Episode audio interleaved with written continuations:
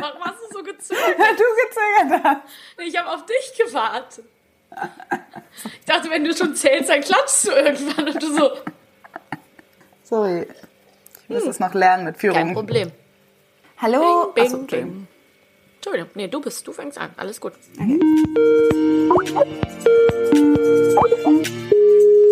Hello.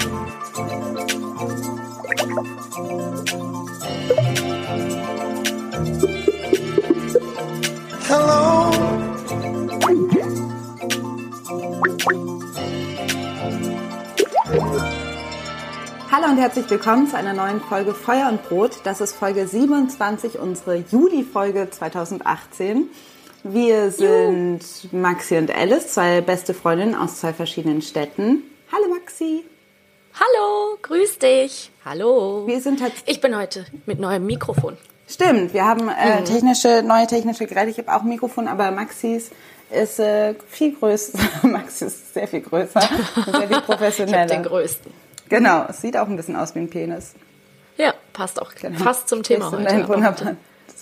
Soll es nicht um Penisse gehen, genau. Genau. Du wolltest gerade noch was sagen. Wir haben Ich wollte nur sagen, dass es die erste Folge ist. Ein halbes Jahr ist vergangen, bevor wir tatsächlich unser ursprüngliches Konzept wieder durchführen, dass wir tatsächlich in zwei verschiedenen Städten sind. Du bist nämlich heute bei dir zu Hause und ich bin bei mir zu Hause. Und dein Zuhause ist in Berlin und meins in Hamburg. Stimmt, das erste Mal wieder, ne? Mhm. Und ähm, es ist, äh, war eine lange Pause, also gefühlt. Ne? War ja gar nicht so lang die Pause, aber dadurch, dass unsere Live-Folge die letzte war, die wir offiziell neu aufgenommen haben, kam mir das jetzt ganz schön lange vor. Ich habe dich vermisst. Ich freue mich jetzt auch schon richtig. Ich freue mich auch. Es, Vollgepackt mit Informationen und haben uns ein spannendes Thema heute ausgesucht. genau. Cliffhanger. Ich muss noch ganz kurz was sagen. Und zwar, wir machen diese Folge. Es wird ein großartiges Thema. Und danach haben wir ähm, für diejenigen, die an unserer Verlosung teilgenommen haben, die wir auf dem Instagram-Profil hatten, Genau. gibt es am Ende noch die kleine Auflösung unseres Gewinnspiels. So, Maxi, erzähl, worum es geht. Ich freue mich schon. Ja, ich bin auch richtig, richtig hyped. ähm, also, äh, heute soll es um Lust gehen, um weibliche Lust, um genau zu sein. Ähm, wir werden auch öfter mal Female Pleasure sagen. Bitte, äh, das machen wir einfach, weil ich finde, das klingt so gut. Ähm, ich finde toll, wir werden heute mal einmal zu einem äh, Sex-Podcast. Gibt's ja viele. Oh yeah. Und wir äh, möchten uns ja äh, von verschiedenen Seiten natürlich ähm, dem ja, weiblichen Lustempfinden, der Geschichte der weiblichen Lust und ähm, der weiblichen Anatomie und so weiter widmen. Es wird spannend. Ja, wir, wir erforschen in diesem Podcast ja auch sehr viel, was uns beschäftigt in unserem Leben. Was hat äh, jemand mal über uns geschrieben, was die moderne Frau ausmacht? Und ich meine, letztendlich ist Sex und, und Lust ein unumgängliches Thema. Und wenn man sich da mal mit auseinandersetzt, dann merkt man, dass das so viel erklärt. Deshalb versuchen wir euch einen kleinen Geschichtskurs zu geben, einen kleinen Anatomiekurs und dann auch noch ganz viele Gedanken dazu, weil ich finde, das ist äh, Education in dieser Hinsicht ist wichtig und kommt auch zu kurz. Voll. Also ich habe allein schon in der Recherche für diese Folge so viel Neues gelernt. Ich auch. Also ähm, ich fühle mich jetzt schon viel informierter und wie wir alle wissen, Wissen ist Macht und Kraft und ähm, empowering. Also man fühlt sich danach bekräftigter in seinem Selbst und lernt was über sich. Und natürlich auch sehr interessant für männliche Hörer diese Folge. Also Definitiv. seid dabei. Und zwar, also eben, was ich als allererstes irgendwie total interessant fand, war eigentlich, äh, wie wir es genannt haben in unserer Vorbereitung, die Geschichte der weiblichen Lust. Weil ähm, das alleine schon viel erklärt, warum weibliche Lust im öffentlichen Bild genauso wie, glaube ich, im sehr privaten Schlafzimmer ähm, meistens unterrepräsentiert ist oder zu kurz kommt oder da viel weniger Wissen drüber existiert. Bei, nicht nur bei Männern, sondern auch bei Frauen. Das liegt natürlich daran, oh Wunder, am Patriarchat und daran, dass natürlich Männer die Regeln gemacht haben und äh, geprägt haben. Ähm, in, schon seit einigen Jahren. Aber Seit einigen, seit einigen hunderten Jahren. Das klingt so kurz.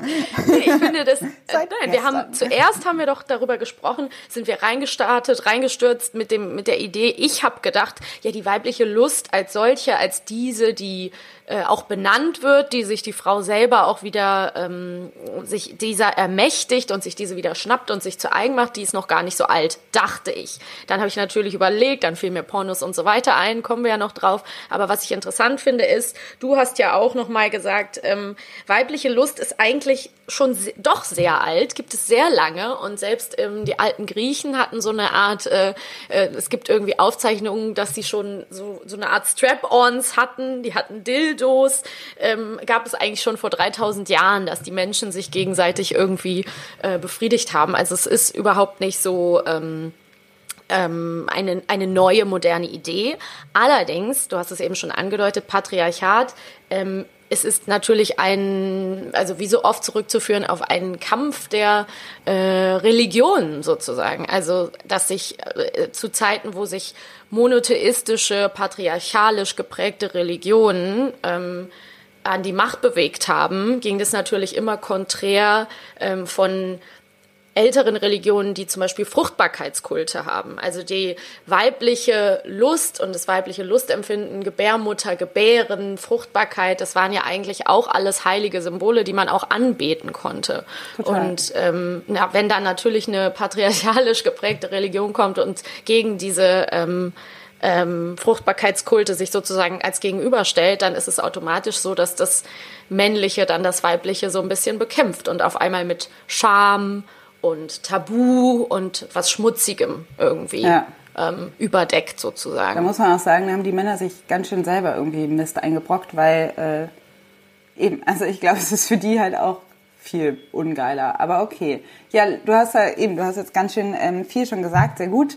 Und zwar, man merkt es ja auch, also diese ganze Entstehungsgeschichte Adam und Eva ist ja schon total davon geprägt. So. Ja. Ne? Also das haben wir auch, also man findet auch ähm, Parallelen natürlich auch in der Geschichte der weiblichen Lust, äh, Parallelen zu dem, was wir eigentlich schon besprochen haben in diesen Ehrenfrau versus Schlampe-Folge, weil die weibliche Sexualität ähm, sich in diesem Spannungsfeld ähm, bewegt hat. Eigentlich so die Frau als als lustlose Person, die eigentlich nur Liebe empfindet, aber keine Lust. Der Mann ist derjenige, der Lust empfindet.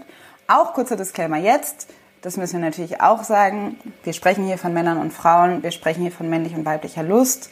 Uns ist natürlich bewusst, dass das ein äh, heteronormatives Bild ist und das wollte ich nur mal ganz kurz erwähnt haben. Ja, klar. Und ich meine, generell ist ja Lust, die weibliche Lust und auch in dieser Folge, so wie wir über sie sprechen wollen, ähm, geht es auch überhaupt nicht nur um Männer und Männlein und Weiblein, wie sie sich befriedigen und sich gegenseitig Lust verschaffen, sondern das wird dann allgemeingültig. Aber während wir jetzt eben über diese geschichtlichen und evolutionären Dinge sprechen, ist es eben klar, dass man da ja doch, ähm, ja, um sich fortzupflanzen, diese äh, ja, hetero heteronormativen Geschlechteridentitäten jetzt erstmal präferiert. Was wir ja auch jetzt schon gerade angesprochen haben, ich will nichts vorwegnehmen, aber ich glaube, das könnte hier auch schon hingehören, ist natürlich, wenn wir von Evolution sprechen, dann muss man ansprechen, dass der männliche Orgasmus ist nun mal nötig, um sich fortzupflanzen.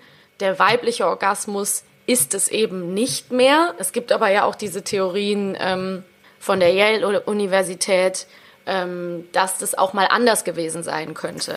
Es gibt Primaten, wo quasi der Eisprung der Frau durch einen äh, Orgasmus ausgelöst wird. Und es geht davon ähm, und man geht davon aus oder eine Theorie, warum es den weiblichen Orgasmus überhaupt gibt, weil da gab es ja auch zahlreiche bisschen hanebüchene Theorien schon zuvor, ähm, dass das jetzt aber so ist natürlich bei uns, dass der Eisprung äh, zyklisch ausgelöst wird und ähm, dass wir dazu quasi keinen Orgasmus brauchen und dass sich das irgendwie getrennt hat. Das heißt, deshalb ist äh, quasi unser Lustzentrum, da kommen wir auch gleich zu, auch ähm, anders als äh, äh, woanders als quasi da, wo der Kanal zur Gebärmutter oder zu den Eiern ist. Du hast es ja gerade angedeutet, bei Menschen ist eben die, wir sind an einen Zyklus gebunden mit unserer Fruchtbarkeit. Bei Tieren ist es zum Beispiel ja anders. Die haben Jahreszeiten, Ta Zeiten im Jahr, wo sie eben sich fortpflanzen können und so weiter.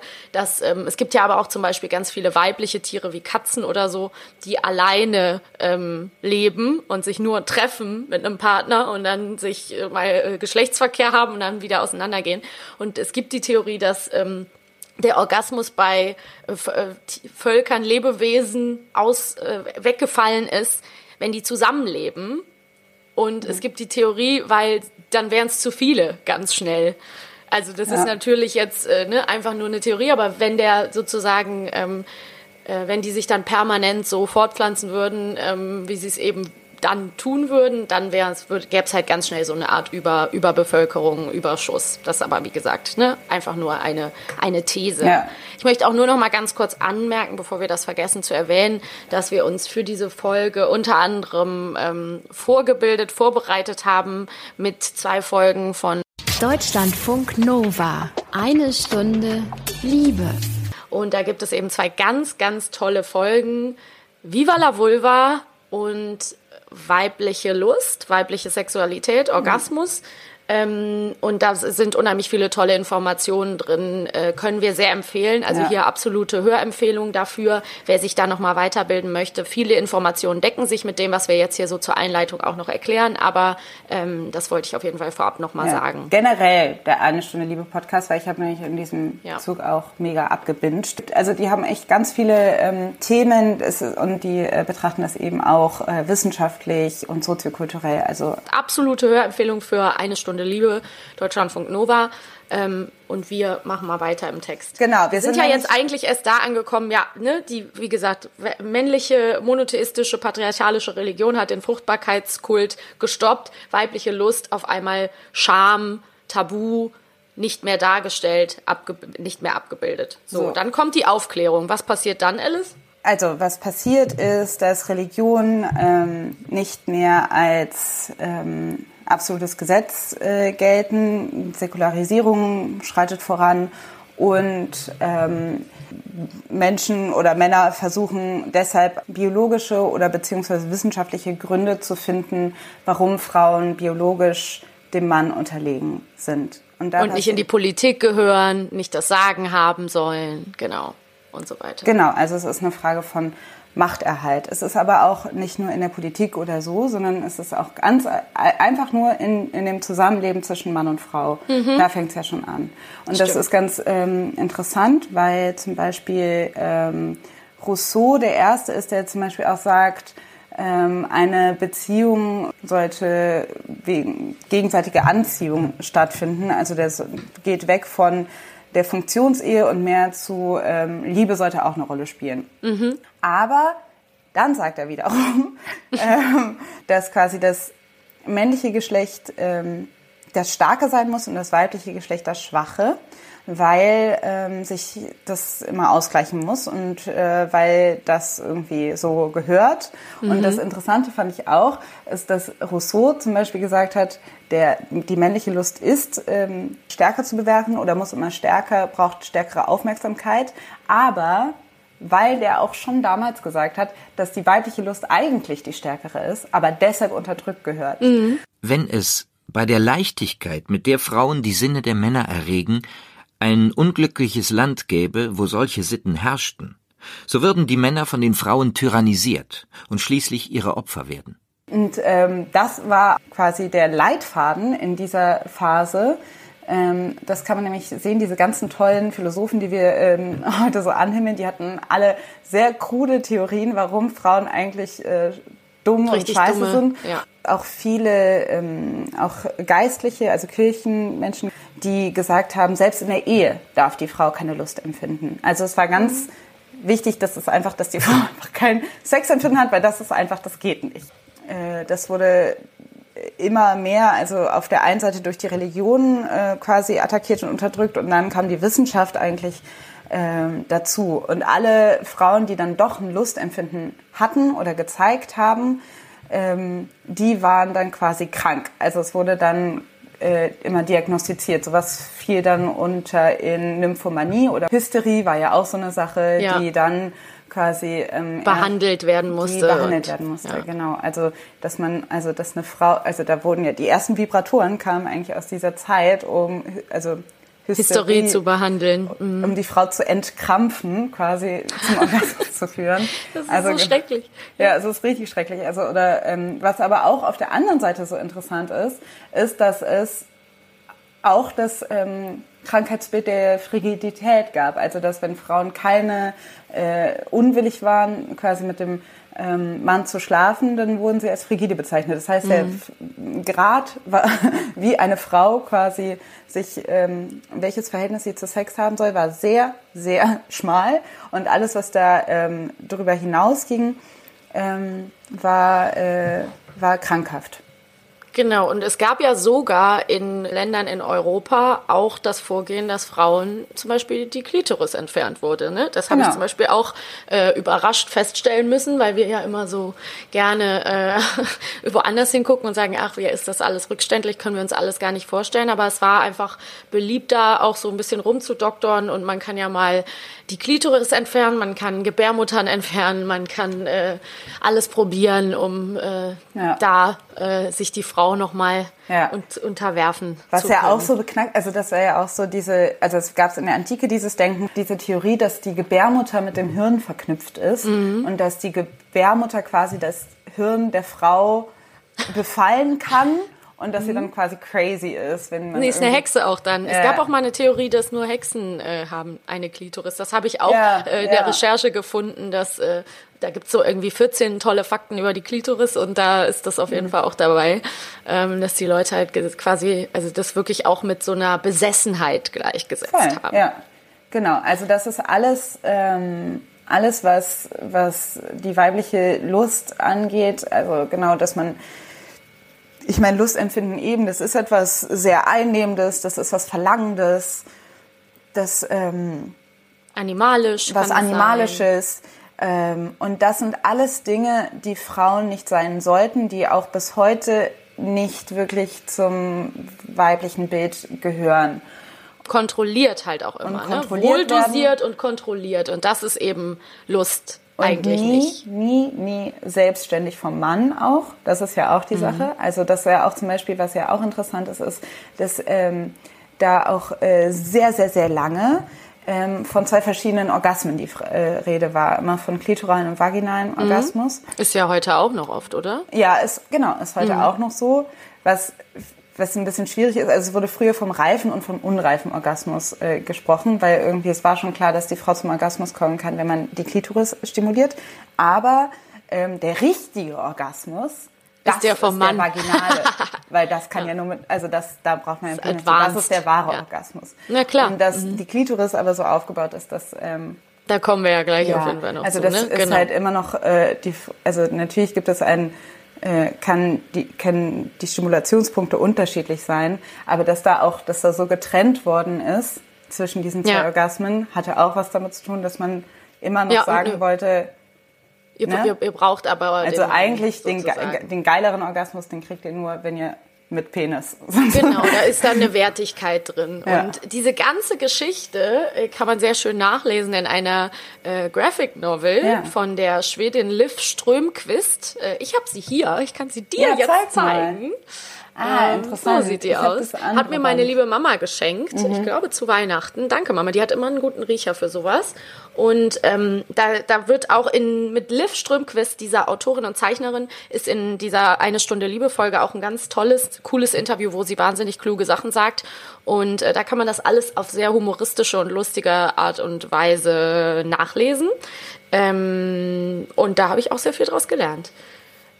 Allerdings, ähm, genau, gehen wir einfach mal weiter, gar nicht so lange jetzt äh, uns daran aufhalten. Wir sind jetzt da stehen geblieben, dass die Männer da irgendwie dran quasi an den Frauen rumgedoktert haben und versucht haben, das, ähm, ja, die weibliche Lust zu kontrollieren.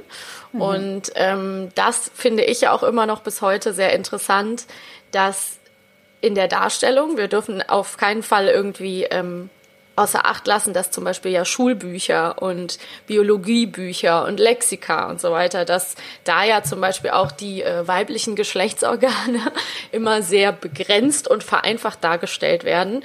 Und was ich total krass fand in der Vorbereitung auch, dass die äh, Klitoris ja eigentlich erst äh, in ihrer vollen Pracht, in ihrer vollen Größe 1998 Ja. offengelegt wurde, entdeckt wurde, gefunden wurde. Vielen Dank an die Forscherin Helen O'Connell. Ich glaube, sie Ja. ist Australierin gewesen.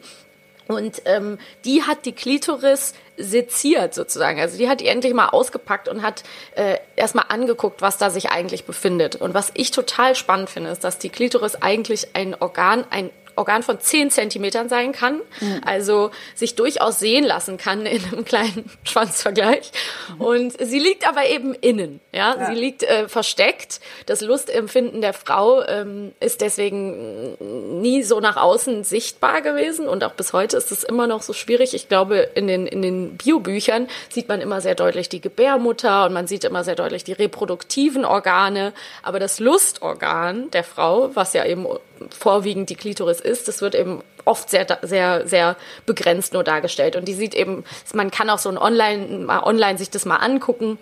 Oder natürlich in einem Duden oder was auch immer, aber die sieht eben auch so witzig aus, wie so eine kleine, kleine Blüte oder so eine kleine, äh, kleine Krake, auch, kleine Die Oktopus. sieht aus wie ein kleiner Penis. Ja, ist ja auch so, dass man kann ja sehen, dass das eigentlich total ähnlich ist. Und was mich total irritiert hat, ist ja auch, wir Frauen haben also eigentlich einen kleinen Penis in uns drin. Und uns wird aber ja immer beigebracht, das finde ich eine totale Irritation, dass die Entsprechung ist Penis und Vagina.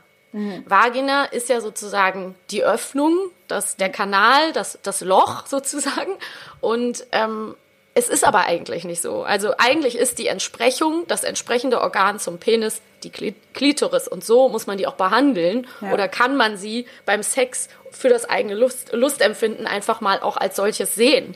Ähm, aber das ist auf jeden Fall äh, total interessant, dass eigentlich, ähm, ja, die Klitoris da überhaupt nicht ähm, genügend Aufmerksamkeit bekommen hat. Definitiv. Und, die äh, Klitoris braucht mehr Aufmerksamkeit. Es gibt auch diesen wahnsinnig süßen kleinen französischen Kurzfilm, den verlinke ich auf jeden Fall auch in diesen äh, Notes für diese Folge Les Clitoris. Les femmes sont chanceuses. Elles possèdent le seul organe du corps humain qui sert uniquement au plaisir. Le clitoris. Und ähm, da wird es auch nochmal sehr schön, da gibt es so eine kleine animierte Klitoris, total süß. Ähm, da wird es auch nochmal so schön dargestellt, wie die äh, männlichen For Forscher versuchten, diese die Klitoris immer zu verstecken, wieder einzufangen und unter Kontrolle zu kriegen. Ja. Und ähm, Das, was man sieht, das, was außen ist, das kleine Die kleine Pünktchen, Erbse. Die Der kleine kleine Erbse, das ist quasi das Pendant zur Eichel. Mhm. Das, ist, das, das ist die Spitze der Klitoris. Genau. Und dann zieht die sich über quasi die ganze, dann zieht die sich so durch mit, und hat zwei Schwellkörper. und zwei ähm, Schenkel, zwei genau. kleine Klitoris-Schenkel kommen da. Und richtig. Und das ist halt, ähm, genau, und die zieht sich dann so über das äh, weibliche Geschlecht. Das heißt, ähm, es lohnt sich auf jeden Fall natürlich, die Spitze der Klitoris zu stimulieren, aber du kannst die Klitoris auch dadurch, dass sie einfach versteckt ist und ähm, sich über die Vulva zieht, ähm, die auch irgendwo anders anpoken. So. ja.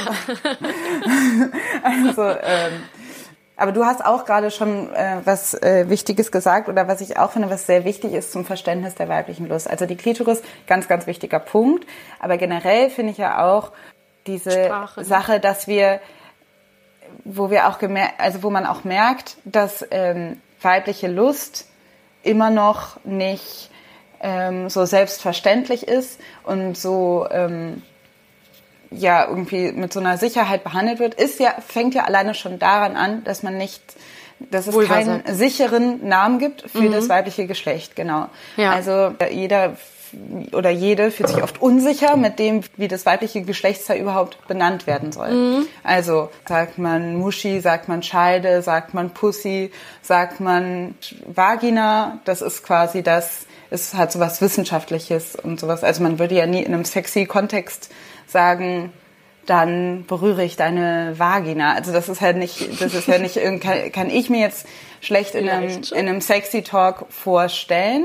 aber Penis in so einer Art Sextalk, das geht. Also Penis hat, hat irgendwie so Eine zwei, allgemeine Gültigkeit. Genau, das, das geht irgendwie. Das kann, das kann man besser switchen in einem, sag ich mal, neutralen, ähm, in einem Ja. neutralen Sprachgebrauch und in einem sexy Sprachgebrauch. Ich muss aber noch das ja. muss ich, aber bei Frauen muss das irgendwie getrennt sein. Genau, und ich muss auch noch mal ganz kurz einhaken. Eine große Problematik bei der Sprache, du hast jetzt ähm, schon mal die, also das Problem, seine eigene Lust irgendwie zu benennen, zu beschreiben, angesprochen, aber ich finde halt auch noch, das fängt halt schon damit an, dass die Vagina, wie gesagt, ist halt der, sozusagen, der, die Öffnung. Und das, ne, das andere ist ja eigentlich Vulva, sind ja die äußeren, äußeren Schamlippen, ne? Und alles, was, was zu sehen ist, sozusagen. Und dadurch, dass wir immer Genau, ähm, also dadurch, dass wir immer ähm, Vagina sagen, reduzieren, machen wir halt auch einen großen Teil des Geschlechts unsichtbar und sagen halt immer eigentlich nur das quasi, was vom Penis penetriert wird.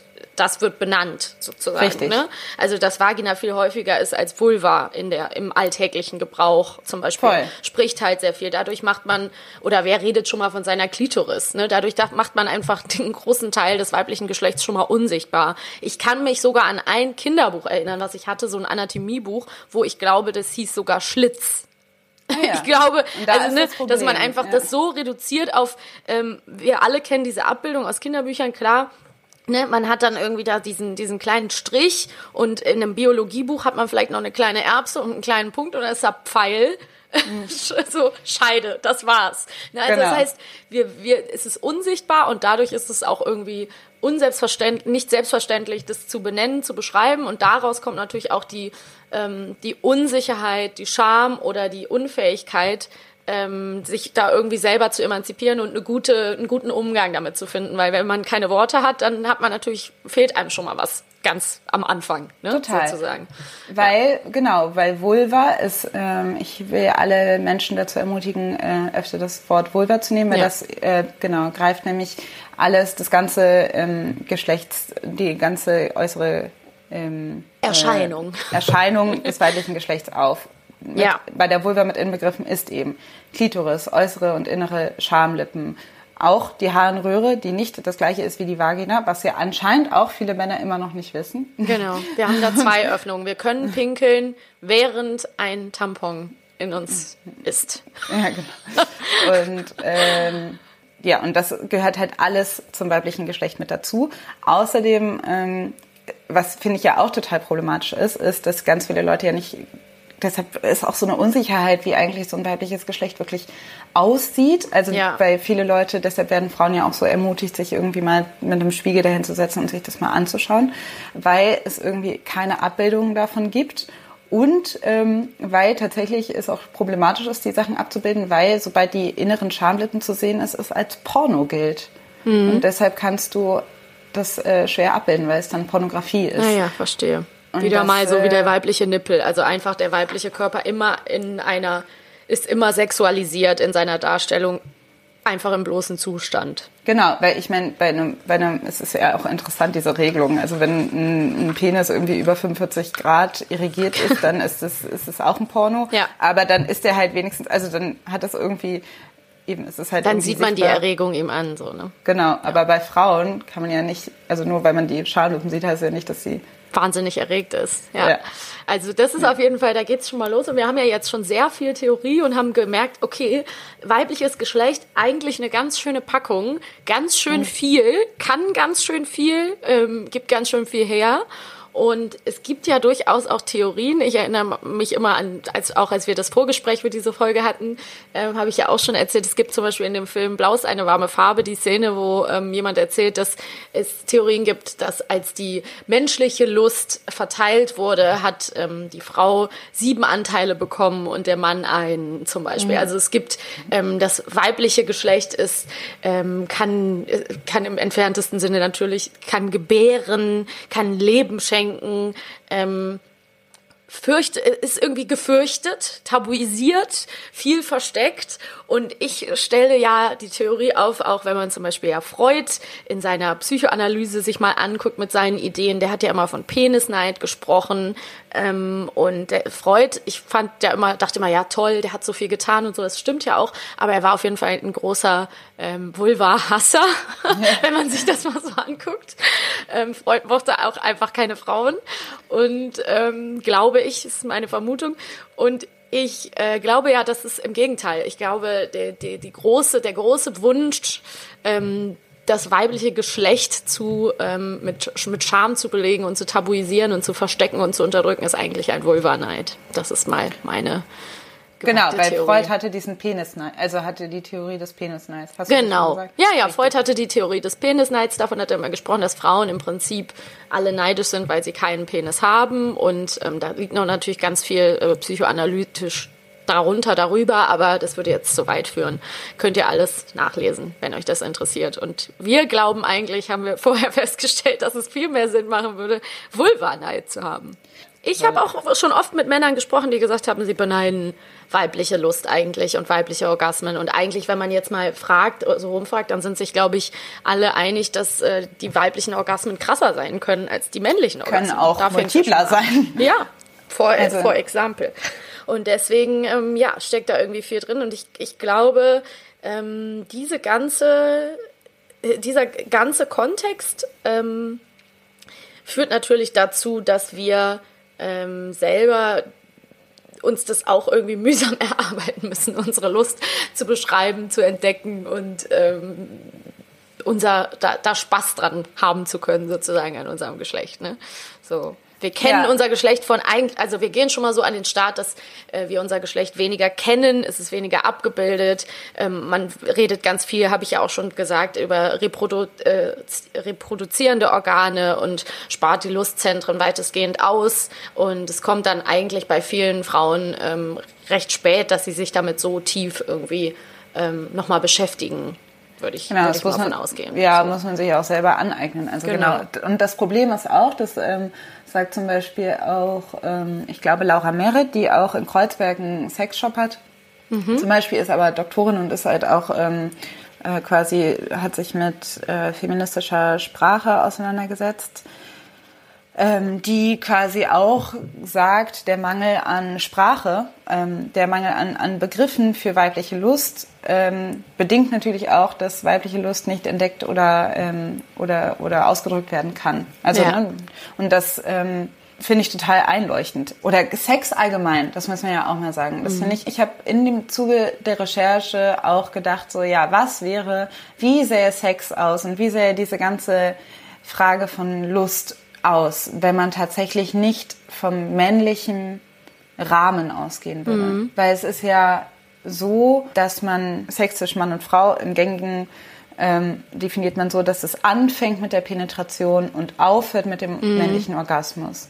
Und dazwischen hat die Frau vielleicht Zeit, wenn sie Glück hat, auch einen Orgasmus zu bekommen oder mehrere.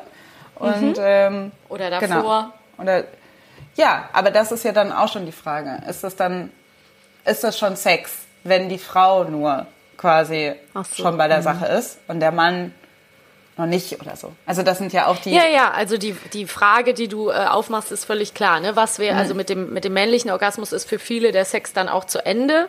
Was wäre, wenn er das nicht wäre? Ne? Oder Mhm. was wäre, wenn es umgekehrt wäre, wenn er mit dem weiblichen, also nach dem äh, Ja. weiblichen Orgasmus Schluss wäre? Ich habe letzte Woche so einen lustigen Tweet gelesen, wo so irgendwie stand, also da hat es mal eine umgedreht und hat gesagt, was wäre, wenn äh, die, die Frau einfach kommen würde und dabei was völlig Unnötiges machen würde beim Mann, so am kleinen Finger ihn massieren und dann einfach sich hinlegen und schlafen. Also das wäre dann so für viele der umgedrehte Sex, weil halt viele Frauen äh, ja da einfach so beiwohnen dem Sex. Ja, total. Aber das ist eben, also das ist noch eine total witzige Vorstellung. Ja. Aber ich denke halt so, ja eben. Aber Sie hat halt auf Englisch auch geschrieben, doing something completely useless, like stimulating. Aber es war so lustig, Ja. dieses completely useless, weil es halt tatsächlich oft auch schon äh, so ist bei vielen Frauen, dass halt irgendwelche Sachen, die halt ähm, ja in Pornos so viel Sinn ergeben, gar nicht so viel Sinn im echten Leben ergeben. Das auch. Kommen da wir gleich nochmal drauf. zu. Aber ähm, ja, Voll. es geht halt, es geht darum, wie, wie legen wir Lust aus, wie empfinden wir, wobei empfinden wir Lust und was äh, regt unsere Fantasien an. Und wir sind da natürlich auch absolut geprägt durch unser Großwerden, durch unser Aufwachsen und ähm, da legt sich auf jeden Fall auch schon so der Grundstein für so ein, ja, das wie man dieses Ungleichgewicht irgendwie auch empfindet. Ne? Genau, ich meine sowas, man muss ja auch überlegen, also wenn solche Dinge ähm, noch total jung sind oder wieder nochmal neu gelernt werden, wie gesagt, wenn wir erst seit 1998 wissen, dass, Ja. wie groß die Klitoris eigentlich ist. Wir haben das in unserem Sexualunterricht nicht erzählt bekommen, zum Nee. Beispiel. Ich weiß nicht, wie es heute ist. Aber das Ja. heißt, wir sind immer noch irgendwie in dem Stadium, dass wir einfach bestimmte Sachen, dass wir mit Sachen aufgewachsen sind und bestimmte wissenschaftliche Erkenntnisse einfach jetzt gerade noch reinkommen oder super jung sind. Genauso wie sexuelle Selbstbestimmung der Frau. Also das haben wir jetzt schon öfter erwähnt, aber das erst 1997 äh, aufgelöst worden ist, ähm, dass äh, ähm, Vergewaltigung in der Ehe ähm, Nicht mehr strafbar erlaubt ist, ist, ja. und nicht mehr strafbar ist. Das hat ja auch was mit der sexuellen Selbstbestimmung Äh, strafbar ist, so genau. Das ist erst ja, wurde aufgehoben auf- worden, dass aufgelöst, es, dass es, nicht mehr strafbar ist. Hast du es richtig es wurde gesagt? Genau. strafbar. Ja. Genau, also das, ähm, Das ist noch recht jung alles. Genau. das ist alles super jung. Das heißt, es ist irgendwie auch klar. Ich meine natürlich die ähm, sexuelle Revolution, diese feministische Bewegung ist eine ist eine Bewegung der 70er Jahre, aber ähm, trotzdem ähm, genau hinken wir einfach natürlich total hinterher. Das heißt, wir die Frauen arbeiten noch total hunderte und hunderte Jahre von irgendwie Unterdrückung und, und, und der Unterdrückung der weiblichen Lust auf. Und das ist, ich finde, das muss man einfach total anerkennen, dass das äh, immer noch, also dass wir das auch immer noch machen müssen oder Ja. in unserer und dass das aber mittlerweile, das geht ja nicht, das löst sich ja nicht einfach nur so auf, sondern es ist auch, wie du ja schon gesagt hast, auch natürlich jetzt ein Teil weiblicher Sexualität. Genau, Also, äh, ja, ja, weil alles, weil solche Sachen, die hat man natürlich irgendwann verinnerlicht und internalisiert die Mhm. durch Dinge, wie man sie eben erzählt bekommt, dargestellt bekommt, wie man sie aufnimmt. Das heißt, wir haben natürlich jetzt die Situation durch diese Vorgeschichte, dass unsere Fantasien und unsere Ideen von Sexualität und unsere, unser Lustempfinden davon geprägt ist, ähm, dass es aus einem männlichen Blick heraus meist abgebildet wird. Also das heißt, wenn du, wenn du oder ich jetzt anfangen, äh, ne, darüber nachzudenken, wobei empfinden wir Lust, dann fängt man an vielleicht mit Fantasien, dann äh, kommt man aber ganz schnell auch bei Pornos an. Und was sind Pornos? Pornos sind halt ganz klar. Ähm, und das heißt nicht, dass Frauen keine Pornos gucken, im Gegenteil. Und es gibt natürlich auch mittlerweile äh, äh, Nischen ähm, Pornos, die mehr, du hast es mal so gut äh, formuliert, die mehr den weiblichen äh, Fokus haben. Aber sonst ist es ja so, dass wenn, wenn wir einfach diese gängigen Pornos anmachen, die irgendwie, die man so findet, ne, dann hat es natürlich immer, ähm, ja, es ist äh, immer dieses klassische, Es ist auf jeden Fall, also das haben wir ja auch schon mal angesprochen, diese Sache von Male Gaze. Also diese, das Genau. ist natürlich, dass eine, ähm, dass die Pornoindustrie ganz klar ähm, von Männern geprägt und gestaltet worden ist, ganz, ganz lange. Das muss man ja auch, also ich glaube, jede Frau, die äh, sich Pornos äh, schon mal angeguckt hat, ähm, sieht natürlich, dass das in irgendeiner Form, dass der Mann zum Beispiel sehr wenig Lustobjekt ist, dass da auch wenig irgendwie Fokus drauf Ja. gelegt wird. Und es gibt zum Beispiel auch ähm, Studien, glaube ich, oder Erkenntnisse, dass wenn natürlich ein Mann ein Porno guckt, guckt er auf die Frau, aber eine Frau guckt auch auf die Frau. genau, Und, ja. ähm, und es gibt natürlich, also wie, die Pornoindustrie ist super, super ähm, divers. Mannigfaltig. Aber letztendlich, ich meinte auch, ähm, es ist halt so ein bisschen, und man muss auch sagen, ich glaube, in, das habe ich auch aus äh, einer Stunde Liebe, dieses Porno, Porno for Women oder Female Porn ist zum Beispiel ein Suchbegriff, der in den letzten Jahren irgendwie 1000 Prozent Zuwachs hatte. Das heißt, du merkst, ähm, dass die, ähm, dass, dass immer mehr Frauen Pornos gucken. Was ich aber auch interessant finde, ist auch da etwas, also immer noch gucken sehr viel mehr Männer Pornos als Frauen und die Zahl wächst. Aber ich glaube irgendwie, ich glaube, es ist schon ein krasser Unterschied. Ich will jetzt keine Zahlen sagen, aber Ja. es ist, glaube ich, ein, ähm, äh, ein krasser Unterschied, wie, ähm, wie oft Männer Pornos gucken, wie oft Frauen Pornos gucken. Ähm, aber auch, weil ähm, Frauen vielleicht äh, durch diese Bilder nicht unbedingt, also diese Bilder oder diese Ästhetik vielleicht nicht unbedingt etwas ist, was für die, für Frauen primär gemacht worden ist. Genau. Nichtsdestotrotz- Und, Nicht- ja. ja, Entschuldigung, das Nee, muss ich auch noch gut. ganz kurz sagen, dass ähm, Frauen natürlich, das hat ja auch wieder was damit zu tun, dass Männer, wenn sie Pornos gucken, das Gefühl haben, sie ähm, sie machen das, was ihrer Sexualität und ihrer sexuellen Identität entspricht. Und Frauen haben immer noch ein Schamgefühl, wenn sie Pornos gucken, weil Ja. sie irgendwie denken, ich sollte das eigentlich nicht machen. Das Ja. ist eigentlich nicht für mich und das ist eigentlich auch etwas, was ich äh, und wenn sie dann Pornos gucken, dann auch denken, eigentlich sollte mich das nicht erregen, weil das irgendwie degradierend ist oder so. Also das sind halt auch ähm, das, Das so ein ist bei vielen so auf jeden Krux Fall. da. Also ich glaube halt auch, dass ganz viele Frauen Pornos gucken und es dann auch ähm, ähm, die erregt. Das ist völlig klar, dass sie dabei auch Lust empfinden und sich vielleicht auch krasse Sachen angucken und denken so, oh krass, warum erregt mich das denn jetzt? Was, das, das ist ja auch überhaupt kein, in dem Sinne überhaupt nicht verwerflich natürlich, aber man muss sich natürlich in seiner eigenen Identität fragen, woher das kommt. Ne? Also, dass zum Beispiel das allgemeine, ähm, der, der allgemeine Duktus in Pornos oft ist, dass die Frau extra erniedrigt wird, dass es nicht reicht, dass sie äh, sich total devot zeigen muss, sondern dass sie natürlich auch vielleicht noch gefesselt ist und noch irgendwie in der Unterzahl, Frauen in der Unterzahl sind und sich wahnsinnig ähm, schwach zeigen, zeigen muss oder was auch immer. Und meistens in, in vielen Pornos gibt es irgendwie kein, kein Vorspiel so richtig. Ne? Also da wird irgendwie einmal kurz ähm, die Vulva befeuchtet und dann ge- geht's direkt los ne? und die Frau kommt sofort und so. Also es ist natürlich irgendwie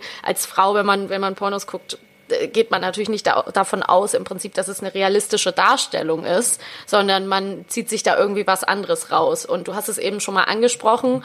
Ähm, Frauen gucken beim Porno auch auf die Frau. Das heißt, sie haben diese Prägung seit Kindesbeinen an irgendwie mitgenommen. Nicht, weil Kinder Pornos gucken, sondern weil das ähm, dieses Muster, das Erzählmuster, glaube ich, in ganz vielen Geschichten, Erzählungen und so weiter halt schon so tief verankert ist, dass wenn wir uns jetzt Märchen angucken oder Disney-Filme oder was auch immer, dann gibt es ja ganz oft den Fall der schönen Prinzessin. Ich nehme jetzt mal zum Beispiel Jasmin bei Aladdin, die in dieser ähm, Sanduhr am Ende gefangen ist Ja. und dann hat sie so ein ganz sexy rotes Kostüm an und sieht so wunderschön aus und natürlich will der böse Jafar sie auch heiraten. Also eigentlich ist steckt dahinter schon eine Bedrohung, ne? Eine auch eine sexuelle Bedrohung oder was auch immer. Und Macht sie ihn dann nicht auch irgendwie so an, um sich zu befreien oder so? Jafar. Hmm, I never realized how incredibly handsome you are. That's better. Now, Pussycat, tell me more about myself. ja, auf jeden Sie Fall ist ist, es irgendwie- ist ja. es nicht so ganz cool die Situation. Das weiß ich nicht mehr. Ja, also auf jeden Fall voll die erotische Situation. Das heißt, das Bild der gefesselten Prinzessin, der bedrohten Prinzessin, der entführten Prinzessin, die da leicht bekleidet an einem Mast ist, wie Kira Knightley in Fluch der Karibik. Das ist ein immer wiederkehrendes Narrativ. Ein umgekehrtes Narrativ gibt es eigentlich in der Regel nicht. Es gibt kein Narrativ, wo ein junger, leicht bekleideter Prinz an einen Mast gefesselt ist und eine böse Königin will ihn will ihn zum, zum Manne nehmen oder vielleicht es stellt eine sexuelle Bedrohung dar. Das heißt, wir haben dieses Narrativ in umgekehrt quasi gar nicht. Was natürlich auch, jetzt ein lieber Gruß an unsere männlichen Hörer, mh, total blöd ist umgekehrt, weil dem Mann natürlich auch ein devotes Narrativ total fehlt. Das heißt, ähm, ein schwächerer Mann, ein Mann, der vielleicht gerne ähm, dominiert werden möchte, der findet da natürlich auch keinen Raum, sondern es ist das ganz klassische,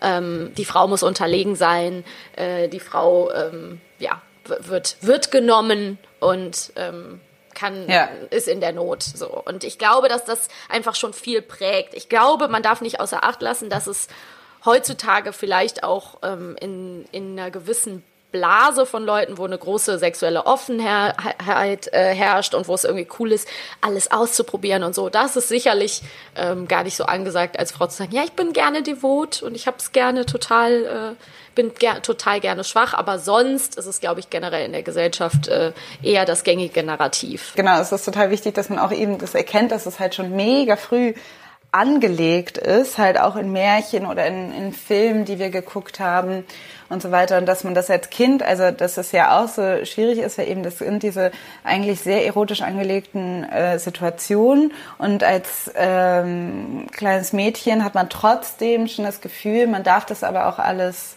nicht so richtig genießen dann auch, Ja. also oder gut finden. Also da selbst da ist ja dann auch schon so eine so eine Charme dabei. Ja, absolut. Und, auch so äh, ganz, also das ist ja auch heute noch so, ich, obwohl alles möglich ist mit Konsent, also mit gegenseitigem Einverständnis, Rollenspiele und man auch tauschen kann und irgendwie Leute ihre Fantasien ausleben können, zumindest an, an vielen Orten auf dieser Welt, ist es ja trotzdem immer noch so, dass die, die weiblichen Sexfantasien irgendwie äh, unter der hinter vorgehaltener Hand erzählt werden. Ne? Also weniger, es wird jetzt mehr, klar, es gibt dann irgendwie sowas wie äh, Sex and the City oder so, wo man dann vermeintlich mehr von der weiblichen Sexualität sieht, aber man merkt dann doch, oder äh, ne, da eine, eine Erzählung stattfindet, aber man merkt halt doch, welche Bilder, ne, da irgendwie wieder, welche Schablonen, welche Muster, die sind halt doch dann immer sehr ähm, ja, von den, von den herkömmlichen Geschlechterverständnissen irgendwie geprägt, ne? So. Voll. Was ich zum Beispiel auch noch interessant finde, ich hatte eben schon mal den Film Blau ist eine warme Farbe angesprochen. Das ist ja, der äh, hat ja damals die Goldene Palme in Cannes gewonnen, weil er ja so ähm, sehr intensive, lange Sexszenen zwischen zwei Frauen äh, dargestellt hat, ein äh, lesbisches Paar. Und der stand dann auch in der Kritik, weil das eben ein männlicher Regisseur war, wo dann nachher rausgekommen ist, dass der die ähm, Darstellerin wohl sehr lange diese Sexszenen hat machen lassen. Über eine Woche mussten die die drehen und unheimlich weit gehen wollte. Und der Film ist auch wu- also wunderschön. Mir gefällt der Film auch total. Ähm, kleines Easter Egg. Und äh, gleichzeitig äh, gab es aber halt äh, Vorwürfe, dass es, also gerade lesbische Frauen haben angeprangert, dass sie sagten, ich, äh, wir finden uns da drin nicht wieder. Das sieht halt aus wie in einem Porno oder die haben mit, sich mit Pornos vorbereitet und das, das wollten die dann da herauslesen können. Was ich nicht bewerten will und auch nicht bewerten kann, ich will damit nur sagen, es gibt eben ähm, auch nicht den lesbischen Sex oder den Heterosex. Es ist so viel möglich, aber man hat irgendwie das Gefühl, dass der, der vorwiegend abgebildet wird, doch immer noch sehr, ähm, ja, da nicht das Augenmerk auf die, die weibliche Lust wirklich legt. So. Total. Und das ist ja auch, also dadurch, dass die weibliche Lust ähm, immer devot ist und immer eigentlich bestimmt wird vom, vom Mann, ähm, was ja auch, also laut Umfragen, glaube ich, äh, habe ich mal dazu gelesen, dass das ja auch die, ähm, dass viele Fantasien, also sage ich mal die beliebtesten Frauenfantasien, sehr davon bestimmt sind. Also so quasi ähm, dieses Ding zwischen ähm, äh, unterwürfig und dominant sein ist, glaube ich, die beliebteste äh, Frauenfantasie. So willenlos und willig zu sein gleichzeitig. Also dass du irgendwie so ein Mhm. Ja, ja, da gibt es du- Studien zu, dass die auch so gerne genau. so. Gleichzeitig irgendwie, ähm, also sowas wie ähm, Sex mit einem Fremden oder so, das sind halt Mhm. alles so Sachen, die halt ähm, Überfallen werden. Überfall, oder so. genau. Ja. Das sind halt so Sachen, eben, das ist ja, das finde ich ja auch so mega interessant, weil es auch direkt einen Konflikt aufmacht bei vielen Frauen. Diese Fantasien auch tatsächlich irgendwie, ähm, die, die haben sie auf der einen Seite, was irgendwie gar kein Wunder ist, weil die ganzen ähm, Sexbild, also die Bilder über Sexualität, über Sex bei Frauen total davon geprägt sind und die natürlich dann auch die Frauen prägen. Ja. Und gleichzeitig will man ja nicht, dass das einem passiert. Also man Ja. will ja nicht überfallen werden, geschweige denn vergewaltigt. Nee. Oder man will ja auch nicht, ähm, man will ja auch kein unterdrück, also man will ja nicht unterdrückt sein in der Gesellschaft. Ja. Und ähm, es gibt auch einen super interessanten Film, der ist noch nicht draußen, aber ich äh, empfehle schon mal den ähm, den äh, Trailer. Es ist ein Dokumentarfilm, der heißt The Artist and the Pervert. Da geht es auch so sehr um ähm, da ist halt, die haben auch so eine Beziehung, wo sie quasi seine Sklavin ist. Aber das, was auch interessant ist, ist halt, dass sie halt schwarz ist und er ist weiß und das macht halt irgendwie so, also es ist so the whole mindfuckery, so, was man denkt so, aber das finde ich halt, äh, genau, also das äh, zeigt halt total, ähm, da muss, hat Herr Freud schon recht, dass einfach Sex, ähm, also dass Sex Gesellschaft prägt und umgekehrt. Ja klar, und ähm, Sex und Angst und Sex und Schmerz und Schmerz und Lust und Aggression, das kann man alles nicht ganz glatt auseinander voneinander trennen. Ne? Mhm. Also ich finde, das hängt alles so ein bisschen miteinander zusammen und es ist ja völlig klar, wenn wir hier sagen, wir reden von Fantasien, dass es dann auf einer freiwilligen Basis passiert und auf äh, gegenseitigem Einverständnis und so. Aber wie gesagt, du hast es gerade sehr schön zusammengefasst, man diese, also diese Bilder, dieses sexuell aufgeladene von zum Beispiel Übergriffen, die dargestellt werden Überfällen oder so. Ich meine, man muss sich nur mal ganz realistisch abends mal irgendwie vier Krimi, Krimi-Filme hintereinander angucken, die so mal eben auf Sat 1 laufen, irgendwelche CSI oder was auch immer. Da ist halt in jeder zweiten Folge wird halt irgendeine äh, junge, schöne Frau entführt und dann ist sie zufällig im BH gefesselt oder da liegt dann die Unterwäsche auf dem Boden oder sonst irgendwas oder es wird sogar noch eine Art von Victim Blaming betrieben, in dem dann irgendwie solche Sätze fallen gelassen werden. Sie hat sich mit vielen Männern getroffen oder was auch immer. Sie war ein leichtes Mädchen. Alles schon gehört im Fernsehen. Ne? Also ähm, da muss man einfach, äh, was wir hier auch damit ansprechen wollen, ist einfach sich selber immer wieder klar zu werden, warum sehe ich die Dinge so, wie ich sie sehe und woher, warum stehe ich überhaupt hier, wo ich stehe, in dieser Position mit diesen Ansichten, ne? dass alles Ja. irgendwo herkommt und alles miteinander was zu tun hat.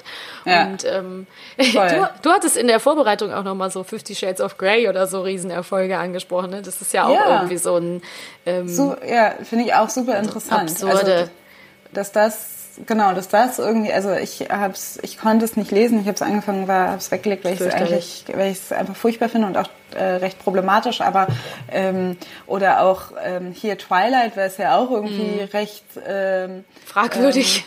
total fragwürdig, aber auch äh, sehr sexy ist, so, also auch Mhm. äh, recht erotisch quasi, dass das so Dinge sind, die irgendwie Frauen, also bei Frauen so krasse Erfolge gefeiert Ja. haben. Und ähm, das ja, und das ist halt irgendwo schwer zu ertragen, finde ich. Also ich fand das schwer zu ertragen. Ja. Und gleichzeitig, also weil, genau, weil man irgendwie so nicht weiß, ist das jetzt Fortschritt oder ist das Rückschritt, dass Ja. irgendwie Frauen sich mit so einer devoten Rolle im, im Sex so ähm, identifizieren können und das äh, sehen wollen. Und gleichzeitig macht es aber natürlich irgendwie weibliche Lust sichtbarer. Also das ist halt so, wo man denk- denkt, "Ah, ich weiß nicht, was ich jetzt davon halten soll. Aber Twilight, genauso wie Fifty Shades of Grey, wurden von Frauen geschrieben. Von daher. Aber das ist halt dieser Konflikt. Es ist dieser Konflikt, Ja, dass man irgendwie den denkt, den, tragen. äh, genau, den halt auch irgendwo, äh, dass man sich äh, fragt, ne, kann man irgendwie, kann man diese devote, ähm, also was vielleicht Frauen auch vielleicht vom Feminismus abhält, weil man denkt, man darf dann nicht mehr quasi devot sein oder man darf sich nicht mehr irgendwie devot ähm, geben, obwohl es einen anturnt. Und wenn man feministisch ist und eigentlich nicht unterdrückt werden soll. Also das ist halt, Ja. also in so vielen ähm, Auf so vielen Ebenen auf so vielen Aspekten ja. ist es so fucked up, was man irgendwie, wie man Die, Rollenkonflikte sind halt dann sehr präsent, ne? weil man Ja, ja, auch immer denkt, man hat halt gelernt, man soll äh, dem, dem Mann auch nicht gefährlich werden und der Mann muss trotzdem der Stärkere sein dürfen. Und genauso scheiße ist es ja auch für Männer, immer der Stärkere sein zu wollen. So viel Absolut. gu- äh, sein zu müssen, meine ich. Also immer dominieren zu müssen, immer zu wissen, wo es lang geht und das auch immer zu entscheiden, ist auch total anstrengend. Also warum das nicht lieber ein bisschen öffnen? Ähm, generell ist es, glaube ich, so, dass man, also dass man sagen kann, so wie es jetzt gerade ist. Natürlich, wenn irgendwie, wenn Sex nicht gleichberechtigt ist und wenn Lust nicht gleichberechtigt ist, dann bedeutet das Stress auf beiden Seiten. Ja. Es ist halt unfair auf beiden Seiten. Also ich meine, Männer, ich glaube, dass viele Männer, also für Männer äh, Sex eine absolute Stresssituation sein können, weil ähm, die natürlich auch, weil von denen auch verlangt wird oder dieses, diesem Bild, haben wir ja auch schon drüber gesprochen, aber ähm, dass sie irgendwie immer Sex haben wollen, immer bereit sein müssen für Sex, auch immer performen müssen und so weiter und dafür auch eigentlich relativ wenig Zeit haben. Da kann man glaube, sich auch unsere schönen zwei Männlichkeitsfolgen äh, anhören. Voll, voll. Haben wir viel Und- drüber gesprochen. generell ist Zeit beim Sex auch etwas, was ich glaube, was, was durch Pornos total beeinträchtigt worden ist. Also, dass man irgendwie so, dass Leute sich keine Zeit mehr nehmen, was vor allen Dingen bei, für, glaube ich, in der Hinsicht, aber glaube ich auch, also für Männer sehr stressig ist, für Frauen aber auch alle Male.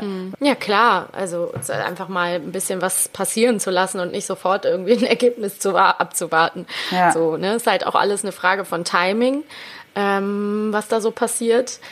Äh, was ich aber auch halt, ich, wie gesagt, wir haben jetzt gerade über Männer gesprochen, äh, es ist doch total ähm, stressig, sowieso immer halt entscheiden zu müssen und dann also das klar, das Idealbild äh, des Mannes ist irgendwie der führende Part, der immer Bescheid weiß und das dann auch noch irgendwie im Schlafzimmer und im Bett sein zu müssen, ist auch einfach, weil das irgendwie auf anderer Ebene dann dann fehlt. Ne? Sex ist natürlich auch immer ein Weg, ähm, für Leute, Dinge auszuleben und äh, Dinge abzubauen. Stress, das reduziert für uns alle oft äh, Stress und ähm, Unwohlgefühl und Druck und so weiter. Aber das kann natürlich auch nur funktionieren, wenn man irgendwie ähm, sich da ein bisschen frei macht und auch ausprobiert, was einem gefällt. Ne? Ähm, du hast eben gesagt, die ideale Frau oder die Darstellung ist oft so, die ist immer devot und dem Mann zu, zur Güte, zur Verfügung.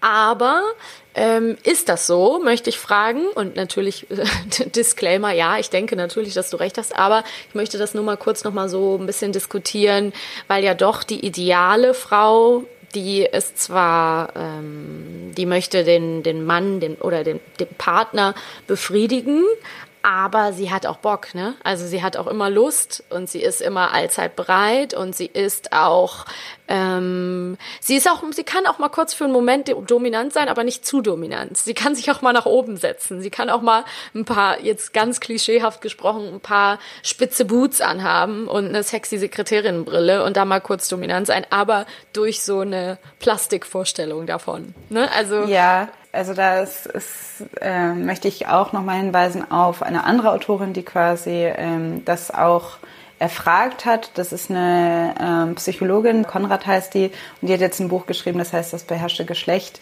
äh, weil sie will, was er will.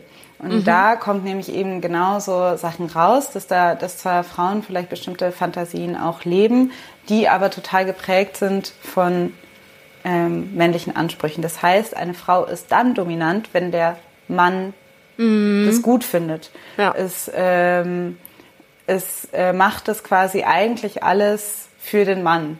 Ja. Und ähm, so eine und in ihren Umfragen ist auch hat sich auch rauskristallisiert, dass ähm, so eine Verhandlungsbasis, wo Frauen irgendwie ähm, mehr ihren Bedürfnissen nachgehen, wenn dann in Liebesbeziehungen oder in Ja. langen Beziehungen ähm, stattfindet. Aber wenn es so um One-Night-Stands geht oder so, dann ist, fällt es wieder total weg Ja. und dann wird sich total an der Lust des Mannes orientiert. Ähm, und die Frau gibt den Ton nicht an. Und die Frau weiß auch nicht, da sind wir wieder bei der Sprache, ähm, sagt auch nicht, was sie will, weil Ja. sie es vielleicht auch nicht kann, weil das auch etwas ist, was man auch erst lernen muss, so, weil man sagt, also, weil man, ja, das muss man Es auch ist halt super schwer, weil es, weil es so schwer ist, das auszudrücken, dass mit einer fremden Person, die man vielleicht noch nicht so gut kennt, wo noch nicht so eine Vertrauensebene da ist, da überhaupt sowas zu formulieren, geschweige denn zu sagen, hey, ich will das so, mach mal so und äh, danach kannst du gehen, so gefühlt. Also das ist ja, ähm, gibt es mit Sicherheit Frauen, die das jetzt auch schon leben. Und ich sage, do it, mach das alles. Das ist doch so ein bisschen der, wie auch, ne, auch wenn wieder durch die Hollywood-Brille, aber so ein bisschen Samantha Jones in Sex and the City dafür steht, so ich habe Sex wie ein Mann und ich mache nur, worauf ich Bock habe und ich hole mir das und dann äh, ist es mir auch egal.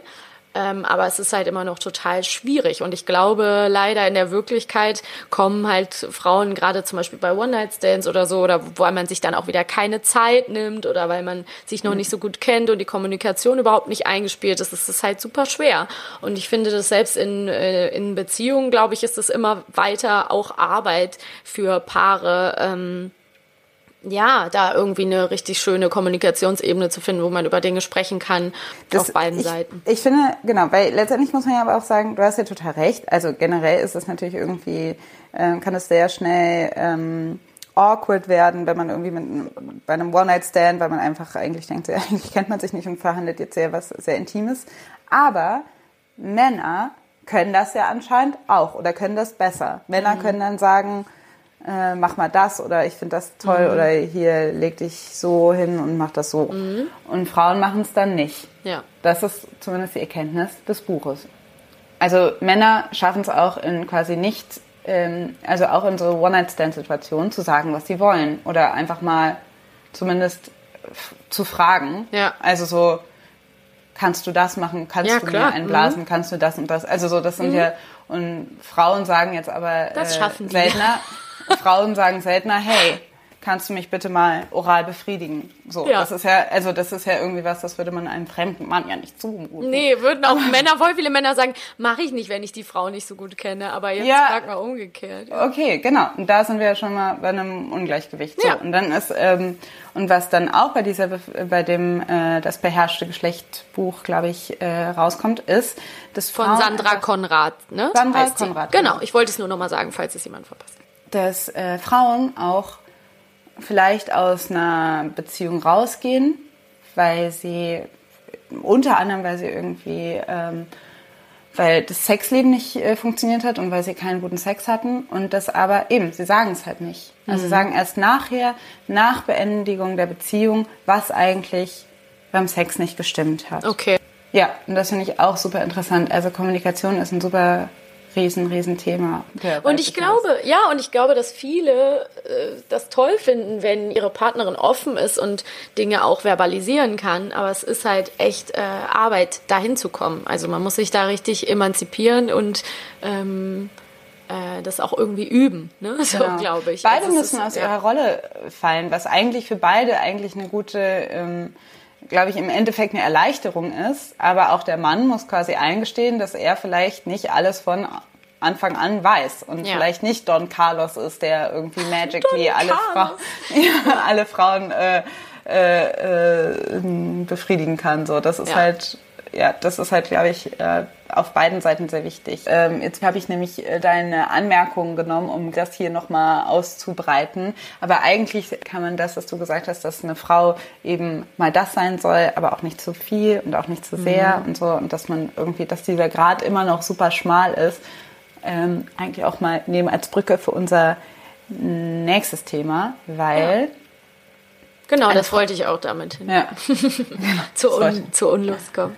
Es gibt äh, immer mehr Flächen, wo, wo ähm, Sex und aber auch weibliche Lust diskutiert wird. Also eben, man muss einfach nur mal in Podcasts reingucken. Es gibt aber und aber tausende Sex-Podcasts. Es gibt viele Sex-Positiv-Aktivistinnen, die dann sehr viel aufklären und sehr viel irgendwie über Sexualität reden.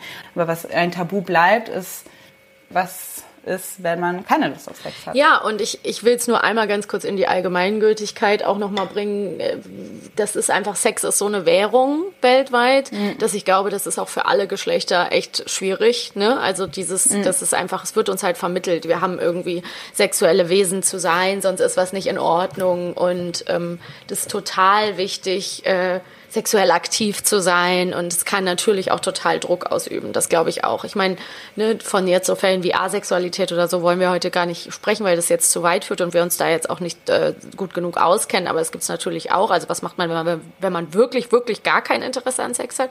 Aber generell, ähm, ja, wird es irgendwie so vor, vorgelebt und ist so allgegenwärtig, dass man immer Lust zu haben hat, dass ja auch automatisch dahinter die, der Gedanke steht, was passiert, wenn nicht.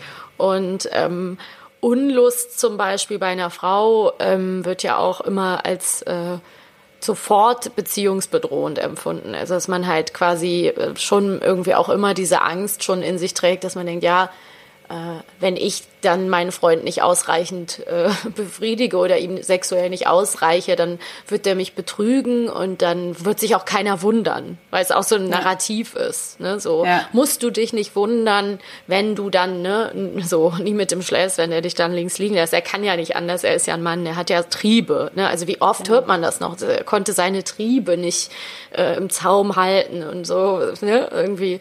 Ja. Und es ist irgendwie total äh, anstrengend, finde ich, das schon immer so als, als äh, im, im Teenageralter irgendwie so das Gefühl zu haben, ähm, wenn ich das und das nicht mache oder da nicht, äh, nicht krass performe, dann werde ich uninteressant, weil ich bin ja eigentlich, ähm, ich muss irgendwie verfügbar sein.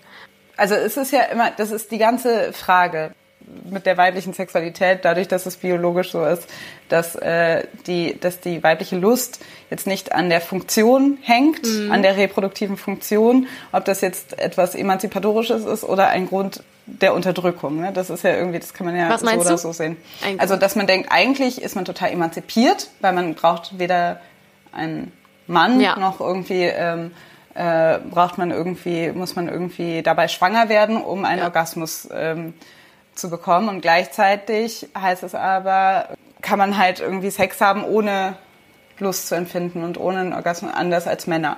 Ja. So, das meine ich einfach nur. Dass, ähm, dass man Und das muss so- auch immer, ne? Also so ein bisschen dieser Druck, der dieses auch so, äh, ich sag nur mal ganz kurz in einem Nebensatz irgendwie Geburt, ne? Dass der, der Gedanke irgendwie Schwangerschaft, dann nach einer Geburt, wann kann eine Frau wieder Sex haben, wann ist das eine Gefähr, also so bescheuert, wie das klingt, aber man, ne, ich habe das schon früher immer, dachte ich so, ja, und dann betrügt der Mann ja immer die Frau mit dem kleinen Kind, weil die dann keine Lust hat eine Zeit lang oder das äh, oder gar keinen Sex haben kann, weil das ein bisschen dauert, bis der Körper sich erholt und ähm, so dann halt immer diese Währung sofort, wann ist jemand wieder sexuell aktiv nach der Schwangerschaft, weil nichts anderes heißt ja eigentlich ein sexy Body haben, also wieder in Anführungsstrichen fuckable zu sein. Ja. Ähm, ne, das ist ja eigentlich die Währung. So, sie ist wieder bereit eigentlich, sie ist wieder Ja. sexuell attraktiv und ähm, das äh, finde ich schon muss man da, da muss man sich gewahr sein und auch ähm, weil du ja gerade die Frage nach der Emanzipation gestellt hast, ähm, finde ich bei den ähm, Sex-Positiv-Aktivistinnen und auch bei äh, ähm, Sex-Podcasts und so, da möchte ich nur einmal kurz sagen, dass ich das auch manchmal schwierig finde, weil ich das eigentlich total toll finde, natürlich, wenn Frauen sexuell offen sind, experimentieren und das machen, worauf sie Bock haben und da ähm, einfach frei sind. Aber Achtung, ich denke mir manchmal, da sind auch Mogelpackungen unterwegs. Also wenn man so ähm, merkt, dass dahinter dann irgendwie wieder so ein männlich geprägtes Narrativ steckt. Also wenn zum Beispiel in einem Sex-Podcast dann Frauen sehr offen über Sex reden und dann aber so Dinge sagen, wie andere Frauen Dinge tun, wie andere Frauen als Schlampen zu bezeichnen oder sagen die so ähm, Sachen sagen wie die Olle muss auch mal wieder durchgenommen werden. Also diese klassischen ähm, Dinge kopieren,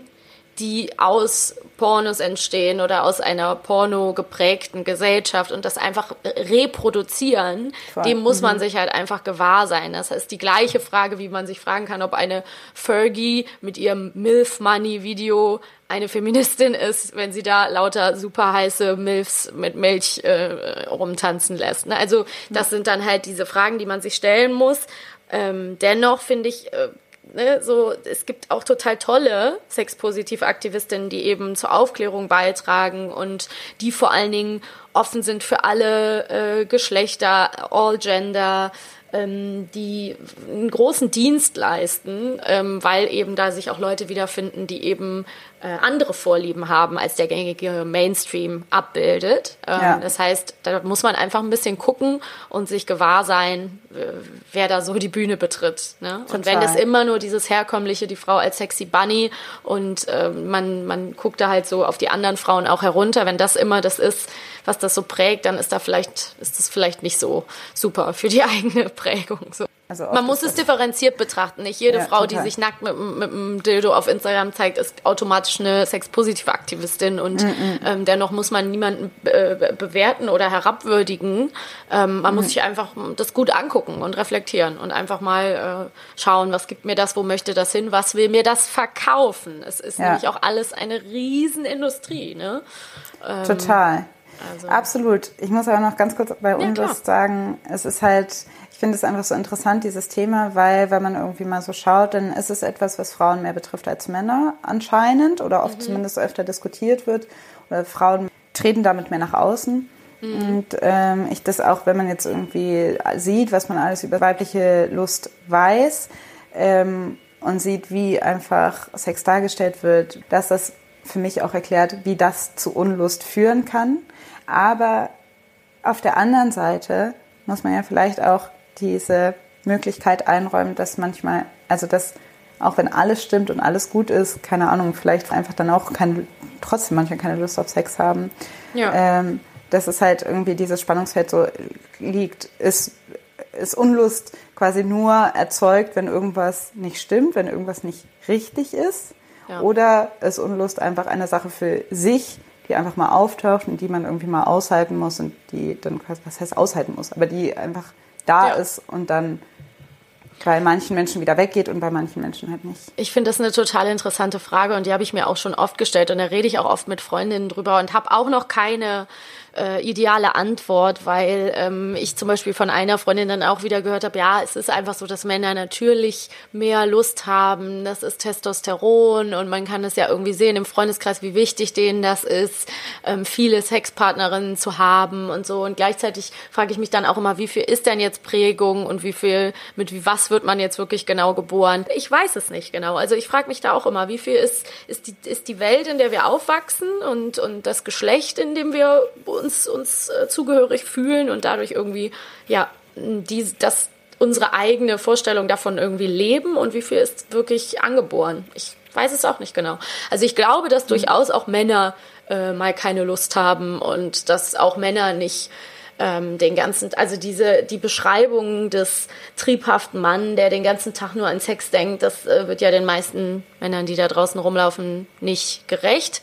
Und ähm, sicherlich gibt es aber welche, bei denen das so ist. Ne? So. Ja, weiß ich auch nicht. Ich finde nämlich auch zum Beispiel, ja, die Wissenschaft, der wissenschaftliche Stand ist, die Sexualität der Männer ist stärker als die der Frauen. Aber ist halt die Frage, ob Frauen einfach durch über Jahrhunderte dahin trainiert worden ist, Ja. dass die weibliche Lust einfach schwächer ist als die der Männer. Und ähm, da habe ich auch schon echt Diskussionen mit gehabt, weil dieses so, ja, was ist Biologie? Und man, was sind, Fra Männer sind halt irgendwie horn, more horny than women. Und so ist es halt, das ist die Welt. Und dann denke ich manchmal so, hey, ey, keine Ahnung, also ich kann ja auch, ich habe ja auch keine Antwort auf diese Frage, aber ich möchte das einfach, also ich auch nicht so stehen zweifle lassen. das ja. an. Ja.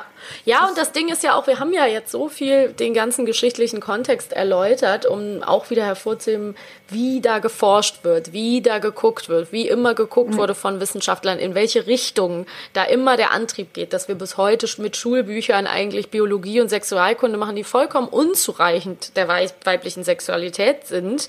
Das ist also, als ob das keine Auswirkung hat auf das eigene Lustempfinden. Also eigentlich ist es doch recht Ja. logisch, dass sich das irgendwie darstellt. Ne? Und ja. Ähm, ja, deswegen das alles mit, mit Biologie zu, und Genetik zu begründen, finde ich auch ein bisschen kurz gedacht. So. Ja. Ähm, aber ähm, die weibliche Lust, wie gesagt, kriegt immer mehr Platz, kriegt immer mehr Plattform. Was aber auch interessant ist, ist es dadurch auch immer mehr Leute riechen, dass das damit Geld zu machen ist. Genau. Also ich meine letztendlich, ich meine, wie gesagt, Sexspielzeug gibt es schon seit ewigen Jahren und der erste Sexshop der Welt kommt ja auch aus Deutschland. Uh. Danke Beate Use. Ich finde es einfach interessant, ähm, dass Frauen mittlerweile auch sowas machen wie Schamlippen-OP oder Vaginalkanalverengung oder so. Also das so, ähm, das halt auch ne, letztendlich äh, Sex irgendwie ähm, total irgendwie auch als Leistungssache vielleicht ähm, gedacht wird. Ich will gar nicht, ich will eigentlich gar nicht so verurteilend sein gegenüber diesen Sachen, Mhm. weil ich denke, wer weiß, keine Ahnung, was bei Frauen abgeht, die das machen. Ja. So, ich finde das irgendwo als erstes erstmal ähm, eigentlich eher schade, dass sowas äh, zunehmend stattfindet anscheinend. Das ist irgendwie das Schamlippen-OP einer der Top 4 äh, OPs sind bei Frauen oder so. Mhm. Aber ähm, ne, Naja, Keine Ahnung. naja, Also, also was das Schwierige daran ist, du hast es gerade schon gut eingeleitet, wir leben in einer kapitalistischen Gesellschaft, das heißt, es wird mit allem versucht, äh, Geld zu machen und alles, was man noch verkaufen kann, ist natürlich irgendwie super. Und ähm, was ich interessant finde, leider fällt mir der Name des Podcasts nicht mehr ein, wo ich das gehört habe. Ich habe mal ein Interview mit einer Frau gehört, die äh, Jockey war, also Reiterin, professionelle Hm, Reiterin. ja. Und die hat sich die äh, äußeren Schamlippen verkürzen lassen, weil sie Schmerzen hatte beim Reiten. ja, ja, ja. Und das fand ich so interessant, weil ich natürlich auch erstmal mit der Prägung und dem Klischee da reingehe, dass ich sage, ach Mann, ich, ne, muss das denn sein? Müsst ihr alles an eurem Körper optimieren, operativ? Lernt auch lieber euch zu lieben, so wie ihr seid, mit ne, allem, was halt nicht perfekt ist, so vermeintlich. Ne? Das ist das eine. So sehe ich das natürlich im Allgemeinen. Dennoch, hiermit haben wir es angesprochen, gibt es natürlich Fälle, wo ähm, das mit Sicherheit irgendwie Sinn ergibt. Und ähm, ich denke auch, dass zum Beispiel, wenn eine Frau keine Lust mehr empfinden kann, weil sie irgendwie ganz viele Kinder bekommen hat und die lässt sich den äh, Vaginalkanal verengen, weil sie dann auch mehr Lust empfinden kann, ne? weil sie sagt, ich, ich fühle nichts mehr oder was auch immer, mhm. dann äh, kann das natürlich alles von Vorteil sein. Ich denke nur, was man natürlich total berücksichtigen muss, ist, ähm, ist es wieder nur eine Prägung in die Richtung, mein Geschlecht hat so und so auszusehen und die Abbildungen, mhm. die ich sehe, entsprechen dem, was wir vorhin schon angesprochen haben, ähm, entsprechen einem kleinen rosanen Brötchen, einem kleinen rosanen äh, enthaarten Brötchen, also ein eigentlich Schlitz, ein Schlitz, wie es in meinem Kinderbuch war. Und ich schneide mir jetzt alles ab, was äh, da außen zu sehen ist. Also es gibt halt diese, hm. ähm, her, also die ganz Jahrhunderte alte Darstellung irgendwie des, des weiblichen Geschlechts, ähm, wo einfach nichts außen zu sehen sein darf. Das muss hübsch verpackt mhm. sein und ähm, darf bloß nicht ins Auge springen.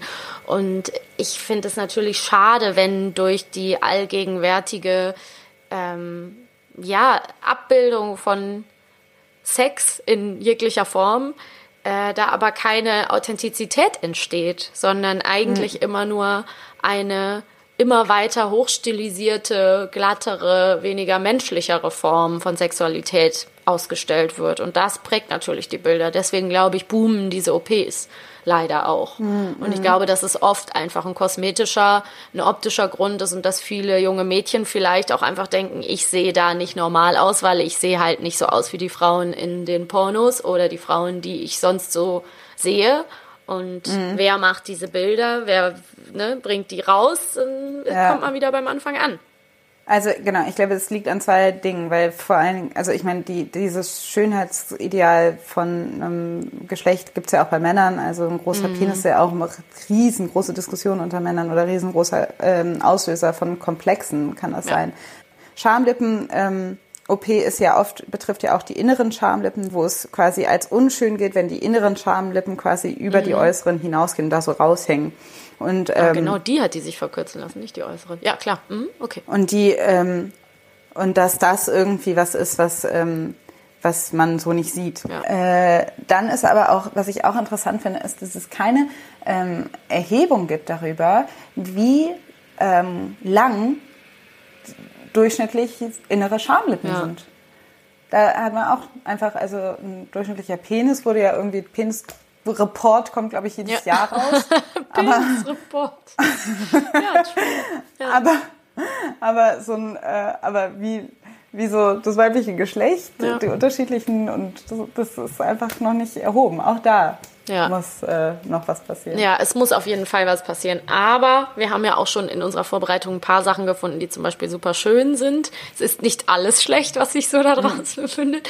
Also es gibt ja zum Beispiel so eine Plattform wie äh, Oh My God Yes. Das ist zum Beispiel eine Plattform, wo Frauen über ihre eigenen Masturbationsfantasien und ihre Art, wie sie sich selbst befriedigen, erzählen, ganz offen, ganz bildlich. These techniques come from the collective experience of over 2,000 women ages 18 to 95. That's a lot of experience. Ich finde das unheimlich toll. Also, also auch Emma Watson zum Beispiel hat da ähm, für auch mal Werbung gemacht und es ist halt ein Forum für weibliche Lust sozusagen, was richtig mhm. lustig ist. Du kannst da auch an so einer digitalen virtuellen Vagina so ein bisschen üben und austesten und kriegst mhm. sogar Feedback. Also es ist total schön. Check das auf jeden Fall mal aus. Oh my God, yes.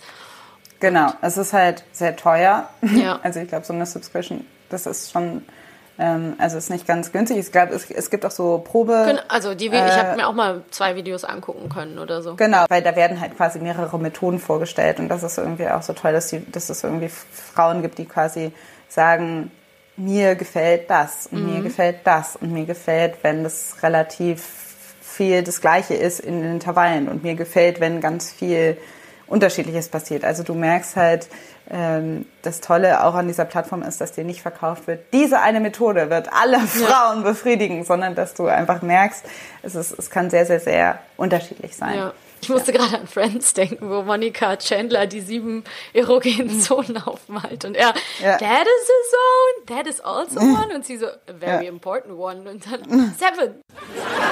Five, seven, six, seven, seven, seven, seven, seven, seven, seven, seven, seven, seven, seven, seven, seven.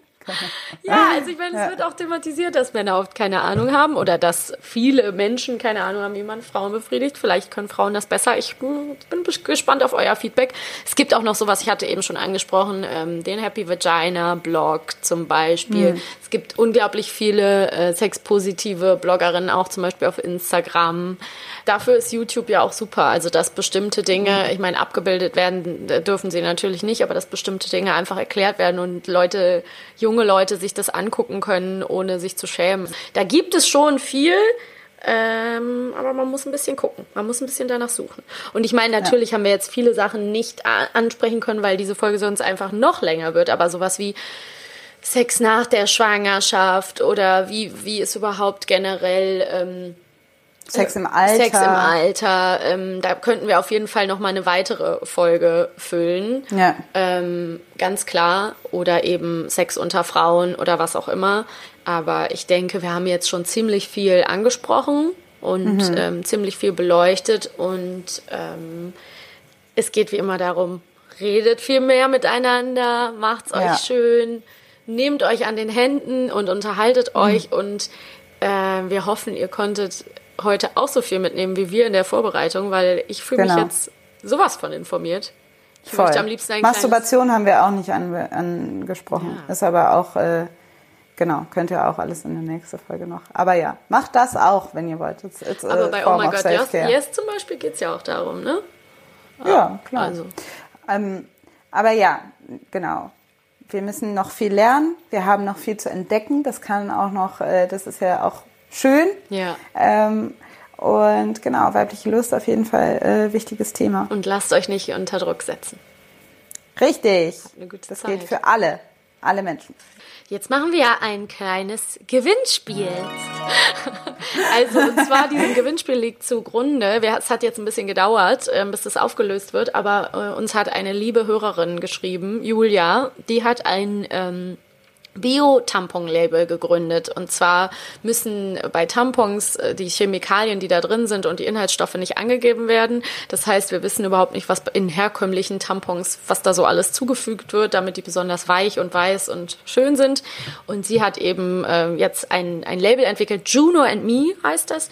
Und ähm, be- bestehen die Tampons eben aus 100% Bio-Baumwolle, in fair, fair hergestellt. Und Julia hat uns eben eine ganz nette E-Mail geschrieben. Ich wollte die eigentlich vorlesen, aber das dauert jetzt zu lange. Wir haben auf Instagram auf jeden Fall Probierboxen verlost, drei Stück. Und ich habe jetzt hier einen Haufen Zettelchen und werde jetzt hier live verlosen. Ich kann nur anfeuern. Ich bin selber Cheer genauso up. gespannt. Ich habe jetzt auch die Instagram-Namen einfach nur rausgeschrieben, aber das passt ja schon. Also, Gewinnerin Nummer 1, Frau Slop. Frau Slop hat gewonnen. Zweite Gewinnerin, sie liest. Und dritte Gewinnerin, äh, Eileen Puhlmann. So, ihr werdet auch nochmal auf Instagram benachrichtigt und bekommt Ja, dann von Julia eine Box Probiertampons von Juno and Me zugeschickt. Vielen Dank Yes. fürs Mitmachen. Beim nächsten Gewinnspiel gewinnen dann die anderen. Tut mir immer leid, wenn Leute nicht gewinnen. Ich hätte gerne für alle. Wie bei der WM. Probier, probier. So, Ja, ihr habt gewonnen, aber nein, die anderen haben verloren. Aber witzig, dass wir diesen Podcast jetzt noch mit Fußball aufgehört haben. Das, das hätte ich auch nicht kommen sehen. Ach, schön. Na gut, meine Liebe, es war wie immer ein Fest, äh, mit dir zu plaudern. Tschüss. Ciao. Shake your body, don't stop, don't miss. Just do it, do it, do it, do it, do it now. Lick it good, suck this pussy just like you should. Right now, lick it good, suck this pussy just like you should. My neck, my back, lick my pussy and my crack. My neck, my back, lick my pussy and my crack. My neck, my back, lick my pussy and my crack. My neck, my back, lick my pussy and my crack. Das war die neue Folge Feuer und Brot. Wir hoffen, ihr habt uns gerne zugehört. Erreichen könnt ihr uns per Mail unter feuerundbrot.gmail.com, auf Facebook, Twitter oder Instagram. Wenn ihr uns unterstützen wollt, könnt ihr das mit einer monatlichen Spende auf Steady oder Patreon oder ihr hinterlasst uns eine positive Rezension bei iTunes. Wir hoffen, ihr seid auch beim nächsten Mal wieder mit dabei und bis bald. Tschüss. Tschüss.